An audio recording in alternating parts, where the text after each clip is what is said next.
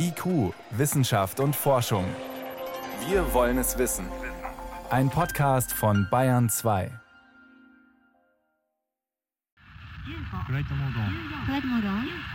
Das Tanegashima Space Center, der größte Weltraumbahnhof Japans im Jahr 2014.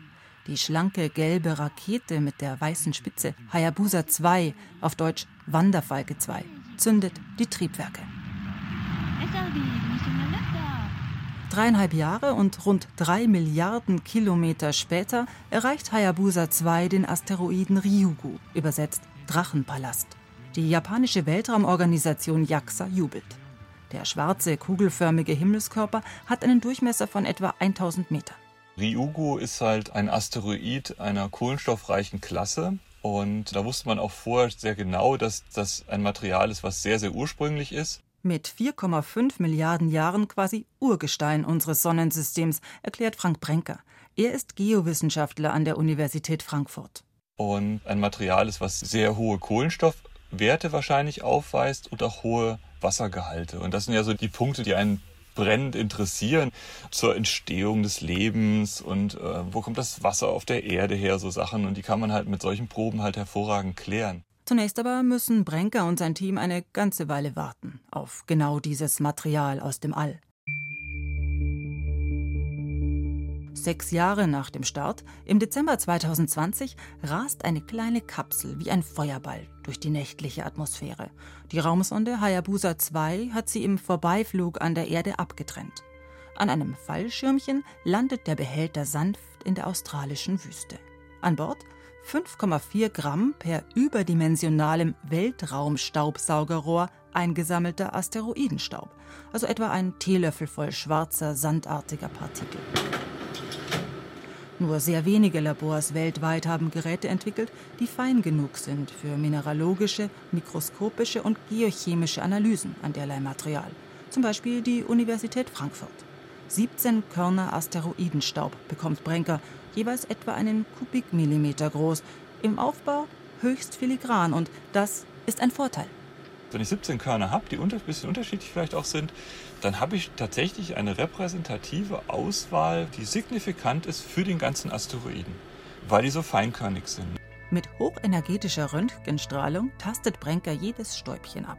Bei weniger als 100 Nanometer Ortsauflösung entstehen exakte chemische und strukturelle Landkarten eines jeden Partikels. Eisenoxid und phosphathaltige Mineralien sind zu erkennen, die sich bei erstaunlich niedrigen Temperaturen von 40 Grad gebildet haben müssen. Mehrere Arten von Aminosäuren kommen vor. Auch das ist, neben dem feststellbaren Kohlenstoff, ein Indikator dafür, dass Asteroiden das Leben einst per Einschlag auf die Erde gebracht haben könnten.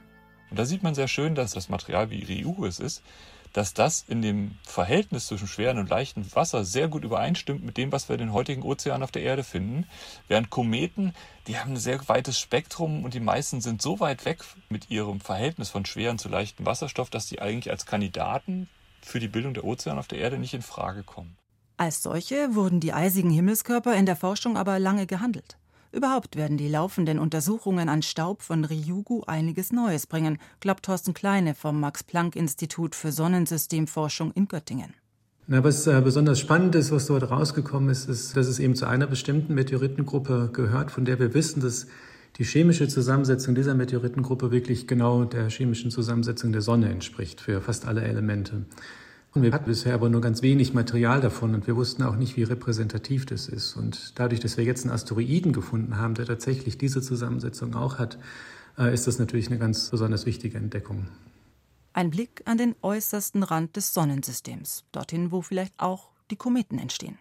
Kleines Forschungsschwerpunkt liegt auf Laboruntersuchungen von Meteoriten, also Gestein aus dem All, das irgendwann auf die Erde gestürzt ist endlich an Originalmaterial von oben zu kommen, wie jetzt durch die Mission der JAXA, eröffne ganz neue Welten. Mein größter Wunsch momentan wäre, dass wir tatsächlich zu einem Kometen fliegen und Material zurückbringen, weil wir haben kein Material von Kometen. Und dann gibt es viele andere Körpertypen von Asteroiden, von denen wir auch nicht wirklich Proben haben. Die Proben von Ryugu gehen nach ihrer chemischen und strukturellen Kartierung in Frankfurt an andere Institute weiter, die spezielle Einzelaspekte anschauen. Zum Beispiel das unerwartet hohe Vorkommen an seltenen Erden. Ganze Adern ziehen sich durch den Asteroiden.